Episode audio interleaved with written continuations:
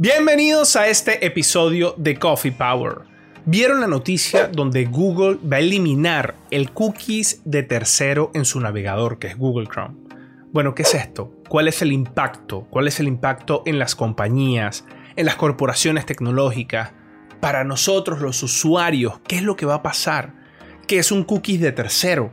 ¿Cuál es la diferencia de un cookies normal? Bueno, todo eso fue lo que hablamos en este episodio y nos trajimos a dos personas. Uno es Don Tito Neira, que ya ustedes lo conocen y lo han visto en estos episodios de Coffee Power. Él es el Chief Data Officer de Aval Digital Lab y nos trajimos a Andrés Castro, que es el director global de Digital Analytics para Scotiabank. Estos dos señores son los que saben de todo el impacto y explicamos todo masticadito. Si usted no sabe lo que es esto y se queda aquí conectado con nosotros, va a entender todo lo que va a pasar y toda la evolución y la caja de Pandora que se va a abrir con esto. Así que no se lo pierda, ya comenzamos este episodio de Coffee Power. Bienvenidos a Coffee Power, un podcast de tecnología, desarrollo de software y liderazgo. Semanalmente conversaremos con un experto para que tengas más herramientas que te ayuden a alcanzar el éxito en esta era de la transformación tecnológica. Soy Osvaldo Álvarez y con café en mano, aquí comienza tu podcast, Coffee Power.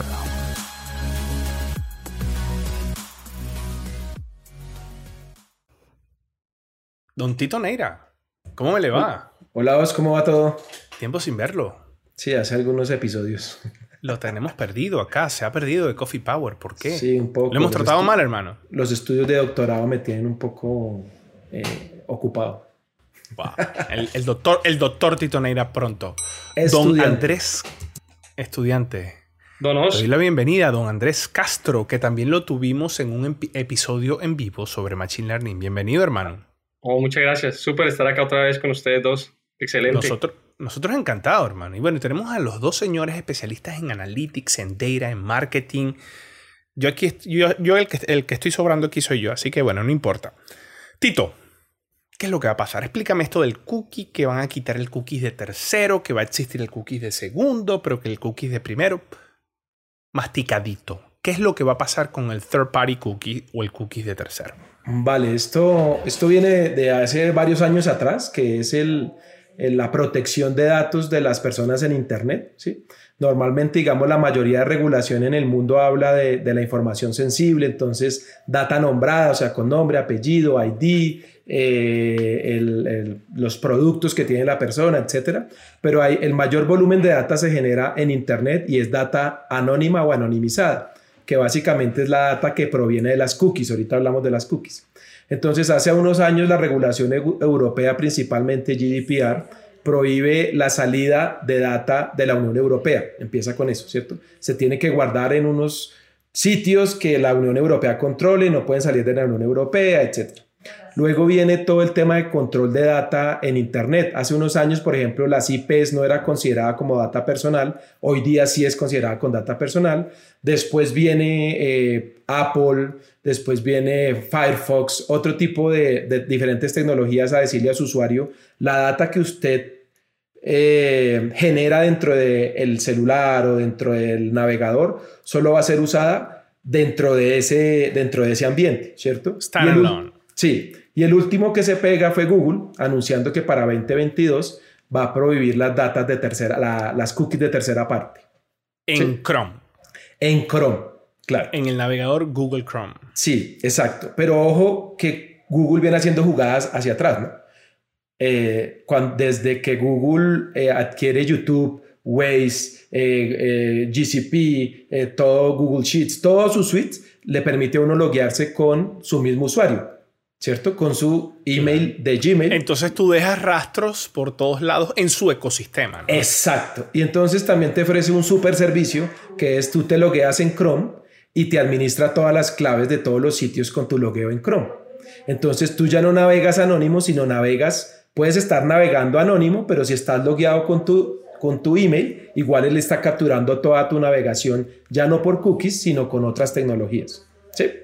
Entonces, después de que logra hacer todo esto, se pega ahorita la regulación, entonces va a prohibir las cookies de tercera parte o tier party cookies, que básicamente que es códigos de software, ¿cierto? Código digamos como para explicarlo sencillo, son líneas de código dentro de los navegadores que toman toda la navegación que tú haces dentro de Chrome, Firefox, eh, Microsoft Edge, lo que sea, y las lleva a una tecnología de alguien tercero como podría ser Google. Es decir, tú estás en la página de internet de un periódico, él coge toda esa navegación y lleva esa navegación a un servidor de un tercero con diferentes fines analíticos, de publicidad y demás. Entonces lo que va a bloquear Google es que en Google Chrome va a prohibir que esa información vaya desde el sitio, digamos, de noticias, a un sitio o hacia un tercero. ¿Sí? Eso es lo que va a bloquear. Que un tercero. Digamos como en palabras sencillas. Andrés. Exactamente. Tú me estabas diciendo que todo el mundo habla de los cookies y ahora se está hablando del third party cookies, pero también existe un segundo, second party cookie. Correcto. Explícanos la diferencia. Pero mira, eh, yo, creo que hay, que hay, que mirar también la parte que es el first party, el primero, o sea, eh, es first party, second party, third party. Em, y es, te voy a poner un ejemplo muy sencillo. Imagínate que Tito y tú eh, van al supermercado y tú simplemente sacas una, una tarjeta loyalty donde te dan tu código, haces tu compra y te vas con Tito, listo. Tito no la saca. Después vuelven ustedes dos otra vez. Y entonces tú llegas y presentas esa tarjeta te la escanean y entonces lo primero que van a hacer es que te van a saludar por tu nombre. Señor Oz. Segundo, saben qué fue lo que compraste anteriormente. Tercero, te ofrecen algún tipo de descuento. Por otro lado, Tito, primero, Tito no, no sabe que llama Tito. Y segundo, a Tito no le ofrecen ningún tipo de descuento. Y miren que ustedes dos son las dos mismas personas que están llegando a comprar exactamente lo mismo. Sí. Y, y no le ofrecen, no, no tienen ese trato especial. Entonces, lo que es First Party Cookie es exactamente lo mismo. Cuando entras, por ejemplo, a una página, Em, ese cookie lo que permite es eh, guardar tus preferencias para que te den un servicio personalizado. Entonces, por ejemplo, hoy en día, cuando tú entras a Amazon y compras en el carrito y te sales y vuelves otra vez y encuentras que en el carrito están los... Tengo mi sesión, tengo mi todo, tengo... Eso, está todo, absolutamente todo. O no tienes que volverte a loguear. Sí. Todo lo que es la parte de interacción, la parte de, de, login, la parte de tus preferencias, si estás en LinkedIn, el setting, lenguaje, etcétera, colores. Eso es para darle un, tratamiento más personalizado al cliente y eso está, yo estoy completamente de acuerdo con eso. ¿sí? Eso, eso, es lo que le llamamos first party cookie, pero eso es, pertenece al site. Al usuario. Son mis settings. Exacto. El second party cookie es algo que es bien interesante. Imagínate que Tito, digamos que Tito tiene eh, una empresa que se dedica a viajes y tú tienes eh, Coffee Power. Resulta que la gente entra a tu página, eh, Osvaldo, y entonces cuando entran a tu página tú capturas información y esos cookies de first party tú los comienzas a conocer. Pues tú estableces un convenio con Tito y le dices, mira Tito, yo tengo este perfil de gente que llega a mi página, ingenieros, analytics, digital, tú tienes un perfil bien, bien marcado. A Tito de pronto le interesa targetear ese, ese perfil, entonces tú les compartes la información, digamos, parte de la información se la comparte a Tito para que Tito, sin conocerlos, comience a targetearlos a ellos con ofertas. Eso se llama un second party cookie. Tú lo compartes. y Hoy en día pasa entre los hoteles y las empresas que alquilan carros. Ok. Esa parte va a ser fundamental porque aquí es donde se van a dar las alianzas. Como dice Tito, las third party cookies, el objetivo de las third party cookies no es darte un, un tratamiento especializado ni, ni un servicio personalizado el objetivo de la third party cookie es hacerte un tracking en, en Internet. Entonces, imagínate que tú utilizas un third party cookie eh, y tú lo que quieres es saber, cuando yo entre a la página de Tito, Tito tiene un convenio contigo, ¿sí? Eh, yo voy a entrar a la página de Tito y de un momento a otro me sale un, un chapter de, de, de, de Osvaldo. o sea, yo estoy acá Ellos por detrás están hablando. Claro, y me, me, aparece a mí, yo sé que ayer entré a la página de Osvaldo y me está saliendo acá eh, Coffee Power. Entonces, el, concepto, ahí es donde comienza a violarse un poco el concepto de privacidad. Claro, porque ¿cómo controlo yo que ellos se estén mandando data o no se esté, los acuerdos que tienen ellos? Correcto. ¿Cómo lo controlo? No, no lo controlas. O sea, tú puedes, bueno, corrigo lo que digo, tú puedes deshabilitar las cookies hoy en día sí se puede deshabilitar. Sí, tú, puedes tener el ad blocker y todo eso. Sí, tú puedes deshabilitar eso. Ahora, Tito mencionaba la, la CCPA y la eh, CCPA es, la parte de regulación de eh, en Estados Unidos, Norteamérica. Ellos hoy en día ya le dan potestad a los usuarios para que le exijan a las empresas que expliquen qué tipo de data guardan.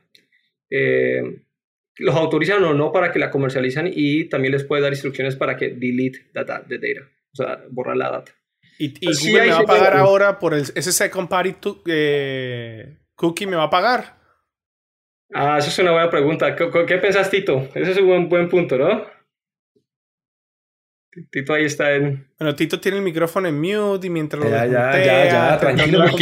Pues Deje eso desmuteado, hermano. Estamos, en Coffee Power. Aquí tenemos ingenieros de audios profesionales. Estamos en home Siempre office. La cagamos en el audio. Me estamos en home office, estamos en, en, en, eh, en home school, estamos en todo. Entonces, disculparán todos los ruidos. No, a eso hacía yo referencia y conectándolo con lo que decía Andrés, hacía referencia ahorita. Digamos, Google tiene solucionada su data porque con todo lo que ha hecho tiene data, tiene first party data. Sí, porque la captura y es propietario. Entonces, ellos ya tienen solucionado en gran parte el tema del tracking del usuario. Sí, porque es con su propia data van a hacerle tracking a través de todas las páginas que uno entre en, Google Chrome, por ejemplo, sin necesidad de cookies. Entonces ellos ya solucionaron su negocio y, es mi, posición. Entonces ya tienen solucionado una parte, el 70%, ellos tienen como el 60% de la navegación, el 70%. y recuerden que tienen Android, ¿no? No sé qué porcentaje de los móviles eh, usan Android, pero creo que en el mundo es la mayoría de los móviles hoy día usan sistema operativo Android. Entonces, de cierta manera tienen solucionado su tracking de usuario. ¿A quién le va a pegar duro eso?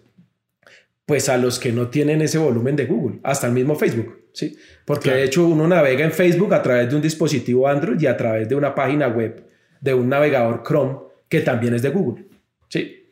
Entonces... es, que, es, que, es, que, está el primer paso, ¿no? Que es el navegador, que es el que controla el browsing. Y está la segunda capa, que es la aplicación. Que Facebook, en este caso Facebook, Instagram, es la aplicación. Pero Chrome es el que tiene todo el manejo de cookies y es el que almacena el cookie y el que tiene la base de datos del cookie del usuario en su computador. Exacto. Y además hay otro jugador que no se habla mucho en medios que son los proveedores de Internet. Los ISP. A, través de esa fibra, a través de ese satélite, a través, pasa todo el flujo de datos.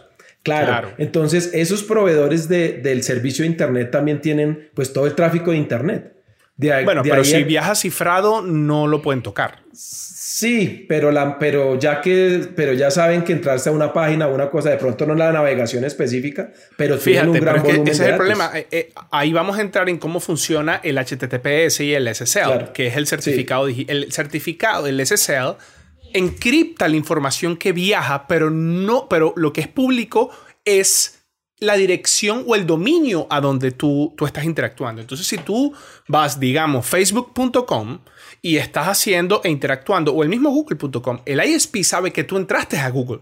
Lo que no sabe es la data, porque la data sí viaja cifrada.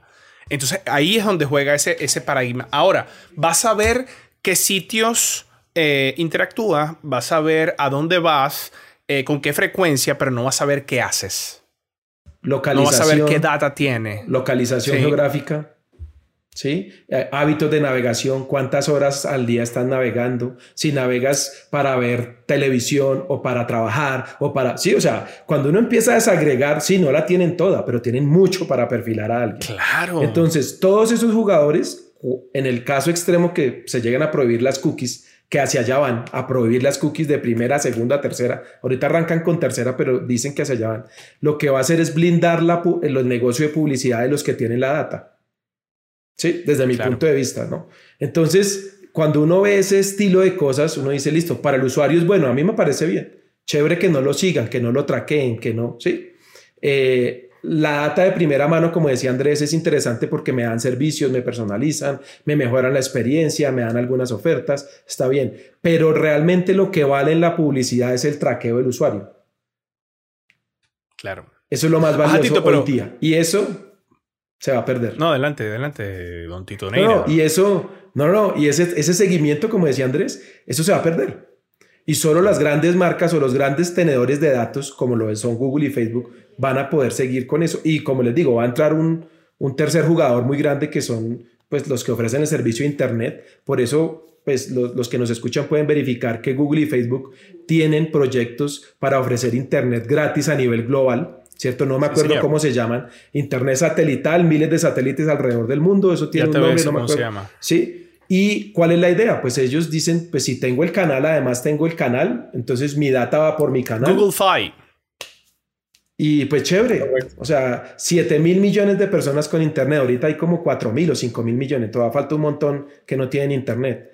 Entonces uno dice, uy, rico que me regalen internet. Volvemos a lo mismo de, eh, eh, mi mamá me ha dicho toda la vida que nada en la vida es gratis. Entonces, eh, y todo esto, o sea, esto arrancamos hablando en cookies de tercera, de tercera parte, pero todo eso tiene todo el poder de los datos detrás y todo lo que se puede hacer con esto. Y lo que quieren hacer estas grandes industrias es poder blindar ese activo tan valioso que tienen. Pero Tito, no respondiste a mi pregunta. Google me va a pagar por usar mi data. Sería, debería, debería, debería pagar. Y de hecho, por eso. De, de hecho, hoy día te pagan. Ofreciéndome cosas gratis. Es gratis. Recuerde lo que dice mi mamá, hombre. Usted si no tiene cuidado. Nada en la vida es gratis. ¿Sí? Como dice amigo, gratis hasta un tiro, hermano. gratis hasta un balazo. Claro. Pero, pero ojo que ese modelo se está, digamos, eh, torciendo por los temas de suscripción. Porque ya me dan gratis YouTube, pero me lo cobran, me lo cobran con publicidad. Yo estoy viendo una publicidad. Entonces yo ya. yo pago premium. Bueno, pero por eso ya estás pagando. Entonces ellos, y, y, tú pagando, tú sabes si ellos usan tus datos o no para hacer target contigo. Tú ya estás pagando, pero también le estás dando tus datos. Entonces ahí eso se desbalancea entre el proveedor y el usuario. Claro, y el problema, el problema más grande es que todos los términos y condiciones y todas las letras pequeñas sobre la data nadie las conoce y nadie las lee. O sea, si te las muestran y es un documento de 700 páginas que ningún usuario lo lee cuando instala Chrome, ni cuando navega a algún sitio. ¿no? Pero Andrés, ahora me, pregunto, eh, te pregunto, ¿cómo las compañías, primero, cómo, cuál va a ser el impacto a las compañías por esta decisión y el uso del third party, y cómo las compañías se están preparando para este proceso? Mira, hay un, desde que Google anunció eso el año pasado, pero no se me aleje el micrófono, hermano, que usted más cerquita se ve muy bien. Los que están en YouTube pueden apreciar aquí este guapo don, Andrés este Castro, ¿no? Te puedes acercar y tienes buena luz y todo, coño, hermano. Bueno, don Osvaldo, ahí ya. Mira, hace, cuando, se, cuando se anuncia esto, mm, se comienza a especular. Y aquí hay, hay, que, hay que tener en cuenta los, los participantes dentro de este negocio. ¿sí? Por supuesto, tenemos Google, Facebook y están los, los, los publishers y están las, las, las estas empresas de advertising, sí, o sea, las, las, empresas de marketing digital. Mm, entonces hay que verlo desde esos, desde esos tres puntos de vista. el DMP, no, Tito, me corriges y todas esas cosas. Entonces yo te voy a poner un ejemplo. Si, si yo soy un, un, advertiser, o sea, o, yo tengo mi negocio y en este momento yo me apalanco en, en third party cookies para hacer targeting de mis clientes, lo primero que yo tengo que hacer es comenzar a, rediseñar mi presupuesto de marketing digital hacia dónde lo estoy enfocando, porque eso es una, una porción se va hacia ese negocio que es third party cookies. Entonces ahora yo tengo que enfocarme más en fortalecer todo lo que es conseguir información de primera mano. Llamémoslo información de primera mano. ¿Y cuál es esa información de primera mano? Tu email y tu teléfono, tu cell phone. Eso va a ser fundamental. La pregunta es, ¿las empresas grandes tienen capacidad para comenzar a construir esas bases eh, de datos y construir sus procesos de onboarding de clientes y e-commerce que les permitan a ellos de alguna forma compensar al cliente para que el cliente le dé esa información. ¿Sí? Ese, es número uno. Lo segundo es, si yo soy una agencia de, de mercado, yo, yo, no soy el experto aquí en marketing, pero si yo soy una agencia de, de marketing, que tengo clientes que me pagan a mí por hacer marketing targeteado, a este tipo de audiencias. Ellos utilizan estos cookies para, para construir un, cierto tipo de audiencia que después yo pueda targetear. Entonces yo te ofrezco, Tito, vos, mira, tú quieres targetear cierto específico tipo de clientela porque vas a sacar unos capítulos en los próximos tres meses enfocados en cierto tema. Entonces yo te hago toda esa estrategia, yo te hago todo el targeting. Pero yo, me, yo rely en, en, ese, en esa third party que ya no la voy a tener. Entonces, la pregunta aquí es como, como, como empresa de marketing digital, ¿qué le voy a ofrecer a Osvaldo? Porque Osvaldo me va a pagar a mí es para que yo le traiga a sus clientes, pero yo en este momento no los puedo, no les puedo hacer el tracking. Ellos ya están pensando en eso, por eso genial si, si alguien después nos puede dar su comentario en la parte de marketing digital. digital. Y tercero, pues hay otros, hay otros jugadores, pero aquí está también Google y Facebook. Ahora, hay tres tipos de data y Tito, que también es un experto aquí, me corrige, pero desde el punto de vista de negocio está la, data transaccional, que es lo que tú haces cuando interactúas conmigo, haces pagos, transacciones, e-commerce. Ese es un tipo de data que reside eh, em, en el domain de cada, de cada organización. La segunda data es cómo tú interactúas con, con, con, mi experiencia digital. O sea, cómo tú navegas, cómo tú navegas y te desenvuelves a, través de social media, Instagram, eh, Internet, etcétera, etcétera. Pero hay un otro tipo de data que creo que Tito estaba haciendo referencia a eso y es la data contextual.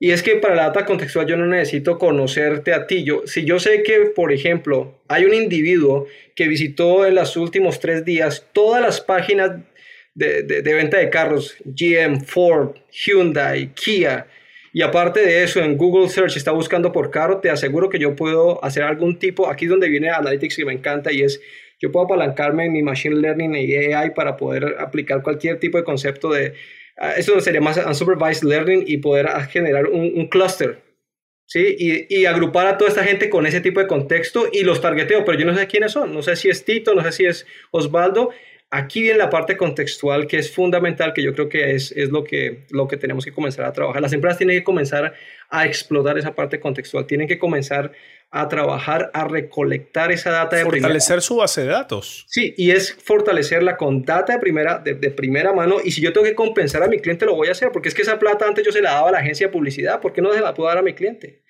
Segundo, comenzar a mirar con la parte de tagueo, para, para, las personas que no conocen la parte de tagueo, es cierto código que se pone en las páginas para uno poder determinar cómo navega una persona, cuáles son las páginas que más visita, cuánto tiempo está, dónde se sale. Esa parte me da, me da a mí información del comportamiento de mi cliente, que yo también puedo aplicarle a esto Machine Learning AI para poder establecer estrategias que me permitan a mí agregar esa data, perfilar esa data y poder hacer eh, estrategias de targeting. Y está la parte contextual. En la parte contextual, Tito creo que lo mencionaba, yo podría irme a, fuentes eh, externas de datos, como por ejemplo eh, el clima, como por ejemplo real estate, como por ejemplo censo.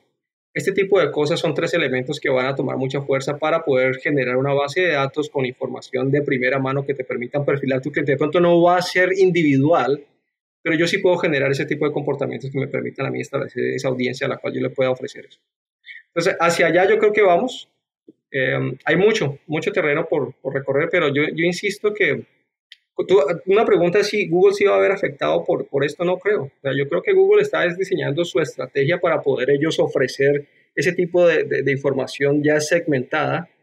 Eh, los, que, los que yo veo aquí de pronto, y puedo estar equivocado, que van a entrar, entrar en una situación un poco compleja son las, las empresas de marketing digital que ofrecen esos servicios, porque van a, no van a tener otra opción que comprarle a Google ese tipo de, de cluster o, o, a nivel de, de, data segmentada para los clientes. Pero bueno, ah, vamos a ver cómo, cómo, cómo evoluciona eso.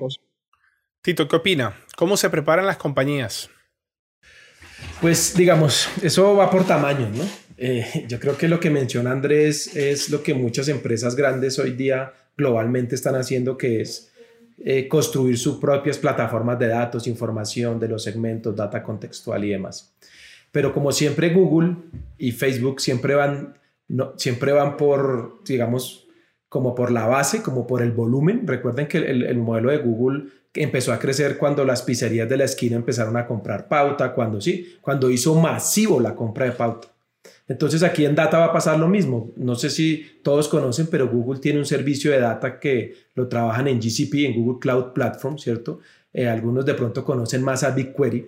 Entonces, lo que va a hacer Google, o ya está haciendo, es ofrecerle a esa pizzería pequeña, a esa empresa mediana pequeña, ponme tus datos en GCP, ¿sí? Toma las herramientas gratis, ¿sí? Y yo te lo va a permitir mezclar con mi data que solo yo tengo porque nadie la puede tener. Y yo te ofrezco esos servicios de pauta. Entonces, va a hacer lo mismo que hizo en publicidad hace unos años, desintermediar todo ese trabajo y poder ofrecer nuevos servicios de target. Entonces, y lo mismo va a pasar, no sé si recuerdan, Amazon lanzó su servicio de pauta hace uno o dos años, ¿sí? Y Amazon tiene la misma configuración, capacidad de publicidad, capacidad de nube, capacidad de manejos de datos. Eh, no sé si ustedes recuerdan, eh, Microsoft compró a LinkedIn hace 3, 4, 5 años y es exactamente el mismo modelo. Tiene un modelo de salir a empresas, tiene la nube, tiene los datos. Entonces, cuando uno repite eso, IBM compró al Weather Channel hace unos años, o a todo el servicio de información de clima eh, asociado al Weather Channel. Entonces, cuando uno mira cómo los grandes jugadores tecnológicos se han ido estructurando, es precisamente para este momento en donde pues cada vez el uso de data va a estar más restringido y los que tengan más data de primera mano, como mencionaba Andrés, pues van a ser más favorecidos en este revolcón grande del uso de cookies. Es que Google es el gran ganador de todo esto. Los, las Big Tech, para mí son las Big Tech. O sea, todas las Big Tech son ganadoras acá. Con, y el usuario también, o sea, el usuario va a tener más protección de datos. Eso está bien, como mencionaba Andrés al principio, no que mis datos estén por ahí, yo no sé dónde está, pero también las Big Tech van a ganar mucho. Y ahí en la mitad van a ser muchos golpeados Mencionaba Andrés algunos actores como las, las, las, agencias digitales que se encargan de performance, que usan toda esa data de tercera parte. Eh, y otros en la mitad pues van a salir muy golpeados cuando estos grandes jugadores tecnológicos pues deciden moverse fuerte en uno u otro negocio. No, es correcto. Y, y, algo para, para, adicionar es las agencias de, de, marketing digital y, y, también muchas empresas, ellos ellos tienen, hoy en día, gracias a Third Party que ellos pueden generar un modelo de atribución donde ellos dicen a este canal en particular me está generando a mí cierto retorno, ¿sí? Y medir el impacto como tal de esas, estrategias. Con esto eh, van a tener que rediseñar la forma de medir impacto de las estrategias de marketing digital que se basan en, en, estas eh, third party cookies. Y eso puede cambiar perfectamente también la forma como yo le cobro a mi cliente. Eh, la estrategia de marketing que yo traigo y presento. Entonces es bien interesante, Os, eh, el, hay, hay, que ver es cómo, cómo se desenvuelve esto porque mm, ahí, bueno, ustedes saben que, bueno, Google, no es un secreto, ¿no? Google creo que 146 millones, billones de, de dólares, de dólares fue el revenue de ellos solo, solo, solamente en la parte de, de advertisement. ellos tienen el, el, Chrome, que es el, el, motor de búsqueda, pero tienen pegado su, su, modelo de, publicidad. Es, una combinación muy powerful. Eh, Facebook no lo tiene, ¿no? Facebook es diferente. Eh, es que Facebook, el 97-98% del revenue de Facebook sí es necesariamente solo eh, puro eh, marketing. Es, impresionante. Sí. Pues vamos a ver cómo esas dos fuerzas entran a, a, jugar. Ahora, de pronto una pregunta que yo tengo para, de pronto para Tito también o para vos es cómo ustedes ven, qué otro actor podría entrar en, este momento a mediar o si nos estamos enfrentando ante, ante un, un, duopolio de alguna forma, porque aquí vemos dos actores muy fuertes que son Google y Facebook. ¿no? Esa es la gran pregunta. Tito, adelante, respóndala. Bueno, el otro día había una serie histórica eh, sobre cómo era este petrolero eh, americano, norteamericano. Eh, petrolero. Sí, que, me, cuando, empezó todo el boom del petróleo en el mundo, que, quería contra Rockefeller. Sí, ah. Oh, Rockefeller. Para mí, es, ahorita está pasando lo mismo con este tipo de empresas en, en algún en un, activo similar que son los datos. Sí, la economía mundial se movió desde el petróleo por muchos años y ahorita ya empieza a decaer un poco. Hoy en día la economía o las, la, la, la economía y las nuevas industrias su, combustible son los datos. Pero en datos hay monopolios o duopolios o unos pocos que controlan mucha información de las personas. Yo diría que si se llegara a hacer un control de, al estilo que le hicieron a Rockefeller, que en, el, en, el, en, el, documental hablaban que lo partieron en tres, cuatro empresas, no sé qué, o un poco como hacia lo que Europa ha ido, listo, la data es de Google, pero no sale de Europa. ¿sí? Es decir, no, no te la puedes llevar a Estados Unidos, sino la tienes que manejar en Europa. ¿Están haciendo eso? Esta, en el GDPR eh, hay unos entes de, de, dentro de la regulación que obligan a algunas empresas a hacer eso. Oh, como norma, ¿sí? Entonces, sí, bueno, nos pasó en un banco, en un banco donde nosotros estábamos también que la data tenía que residir en el país. Por ejemplo. Bueno, eso fue un problema con la cloud y no, existía el cloud en el país y bueno, eso fue... Eh, digamos, pero ese tipo de controles, es decir, que, que, pocas empresas puedan amontonar volúmenes de datos. O otro punto es vía impuestos. O sea, que tú pagues impuestos por la data que controlas. ¿sí? Y esa es otra forma de volver impuestos pues, a las personas que dan esa data, ¿sí? porque los impuestos los coge el Estado y los distribuye a través de eh, pues, las obras que hacen con los individuos. Entonces son diferentes posiciones, pero que podrían llegar a ser perder fuerza a ese control que cada vez va a ser más fuerte, sobre todo con estos temas de protección de datos que como les decía, para el usuario es bueno, Pero para estas grandes empresas controladoras de datos, por ejemplo, uno de los riesgos con TikTok es que TikTok creció muy rápidamente. ¿sí? Y, se, creció en un volumen impresionante de captura de información. Sí, yo no sé en pandemia cuántos millones de usuarios porque se me pierde el dato en la cabeza, pero un jugador de esos puede entrar y empezar a capturar grandes volúmenes de datos muy rápidamente. Y ahí está el negocio. Si ustedes ven las Big Tech, su negocio está sobre conocer mucho al usuario. Todas. O sea, cuando uno entra a Amazon, cuando entra a Alibaba y compra una cosa y le recomiendan otra, esos son datos. Esa recomendación es basada en, en algoritmos y en datos disponibles. Y eso es dinero el, número de recomendación de Netflix de que tanto una película le gusta a uno o no, eso es dinero, ¿sí? Y esos son datos detrás. Entonces, cuando uno mira eso desde ese punto de vista, pues definitivamente el que controle más volúmenes de datos y entienda más a las personas, eh, pues va a tener eh, bastante control económico a nivel global, mucho poder. Hay un libro que me leí en diciembre que se llama, a ver si lo tengo por acá, Homo sapiens. es este. Homo Deus. Homo Deus. Lo has mencionado como siete veces, Tito. Pero ¿Sí se leyó toda esa vaina? Esta es la segunda vez. ¿Se leyó la primera página o el libro completo? Eh, un, un, audiolibro. Eh, este autor, Yuval Noah Harari, tiene bastante, eh, digamos, habla de la historia y esto que le estoy contando del petróleo y todo eso, el autor lo habla perfecto ahí eh, y cómo ese tipo de activos han definido el desarrollo y la evolución de economías y del mundo en sí mismo. Entonces, y hace un poquito de futurología, digamos, en función del uso de los datos, pero con mucho sentido histórico, o sea, no es como una, una teoría de conspiración, sino realmente las cosas que vienen pasando. Sí. Sí. Ahora, mi pregunta es por qué Google está haciendo esto ahorita y por qué no lo hizo antes. Si él es el gran beneficiado y si el usuario también se beneficia con esto, ¿por qué es ahorita? Es una buena pregunta, vos. Hay varias hipótesis, ¿no? Eh, primero, el modelo de negocio. El modelo de negocio para poder tomar este tipo de medida tiene, tendría que estar eh, mucho más maduro para que Google dé este, este paso. Segundo, otra hipótesis es darle tiempo también a las empresas de, eh, porque finalmente estas empresas de, de, marketing digital y, en general las empresas que se apalancan en, third party cookies también son una fuente de revenue para, para, para Google. ¿sí? Eh, entonces esos dos componentes. Y lo tercero es eh, la presión a nivel de regulación. Aunque ya lo venían haciendo Safari, ya lo venía haciendo y también lo venía haciendo Mozilla, Firefox, sorry. Pero hay un modelo de negocio, todo, todo, todo gira en torno a un modelo de negocio. ¿sí? y especialmente cuando hablamos de marketing digital, en esta era digital, eh, yo creo que eh, es una de las razones fundamentales.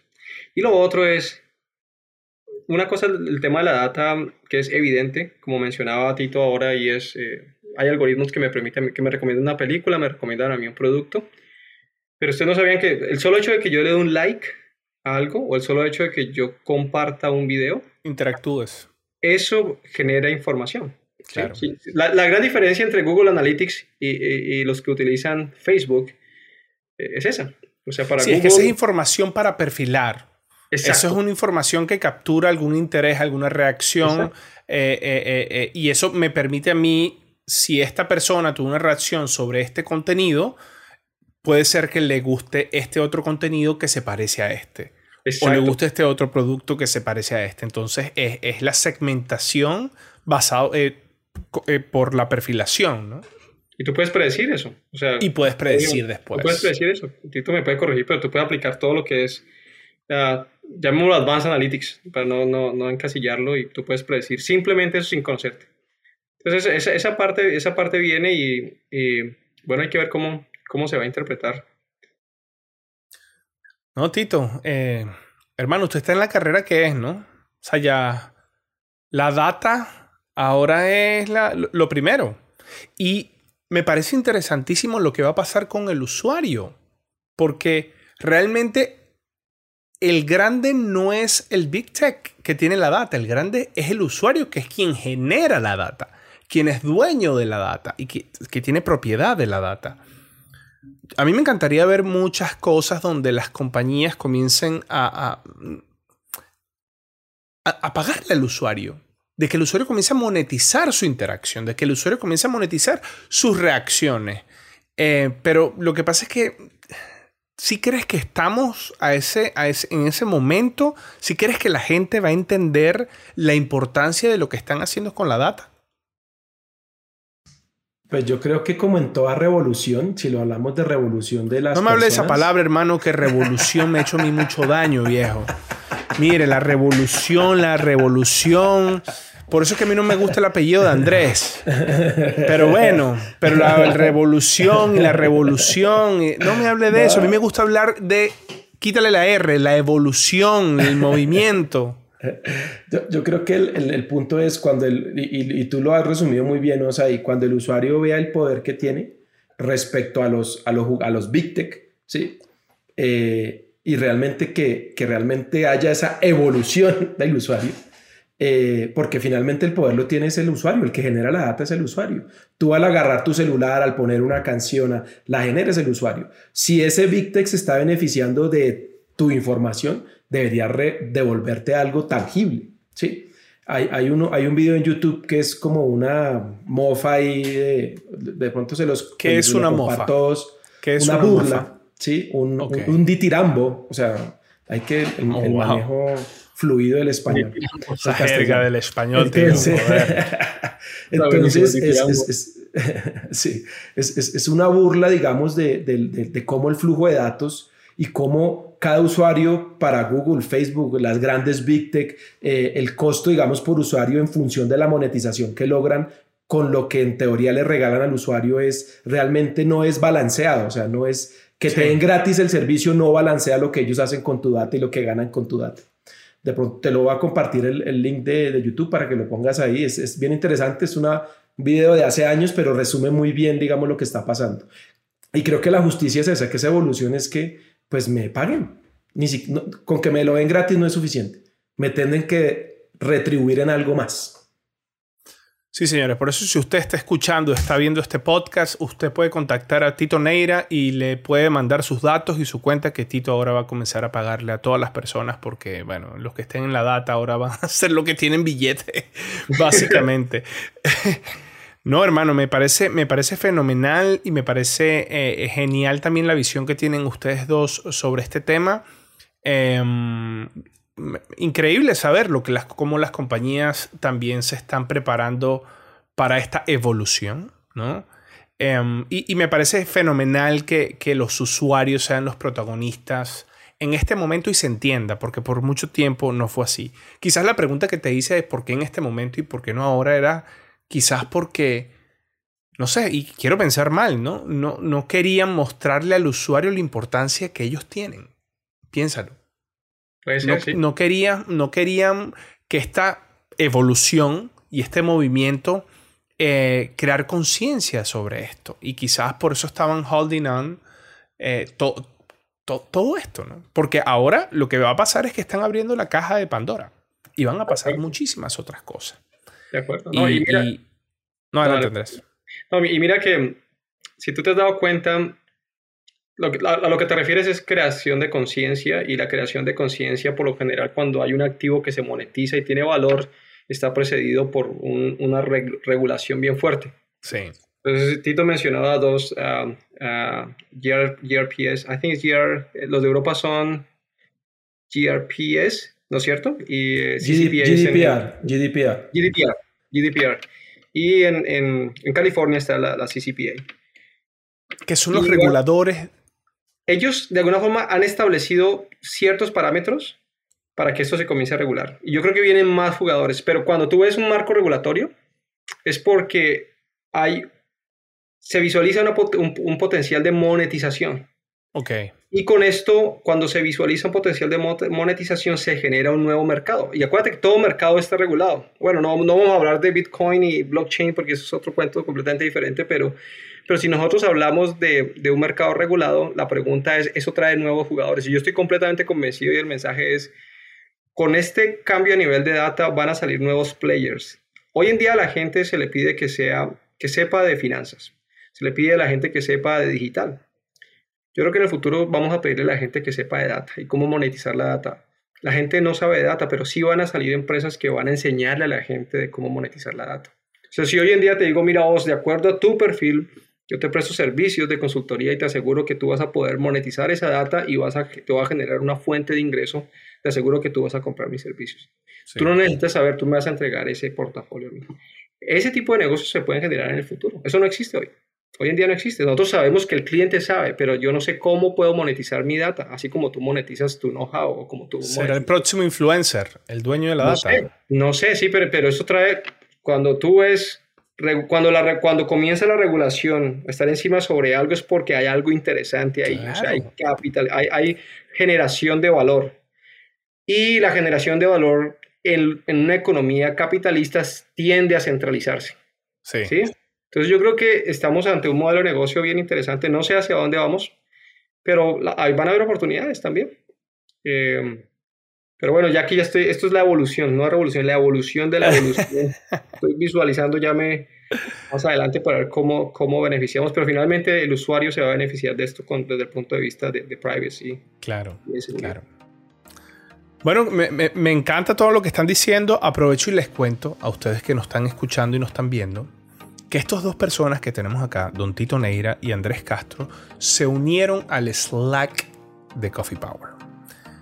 Em, el Slack lo tenemos cerradito, está bien cerradito, lo queremos tener curadito para tener a las personas, así que si ustedes quieren formar parte del Slack, escríbanos.